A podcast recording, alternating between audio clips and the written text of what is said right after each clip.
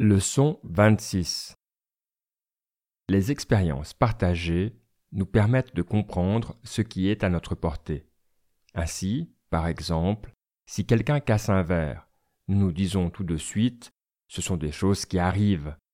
Rappelle-toi donc que, si c'est un de tes verres qu'on casse, tu dois avoir la même réaction que lorsque cela arrive à quelqu'un d'autre.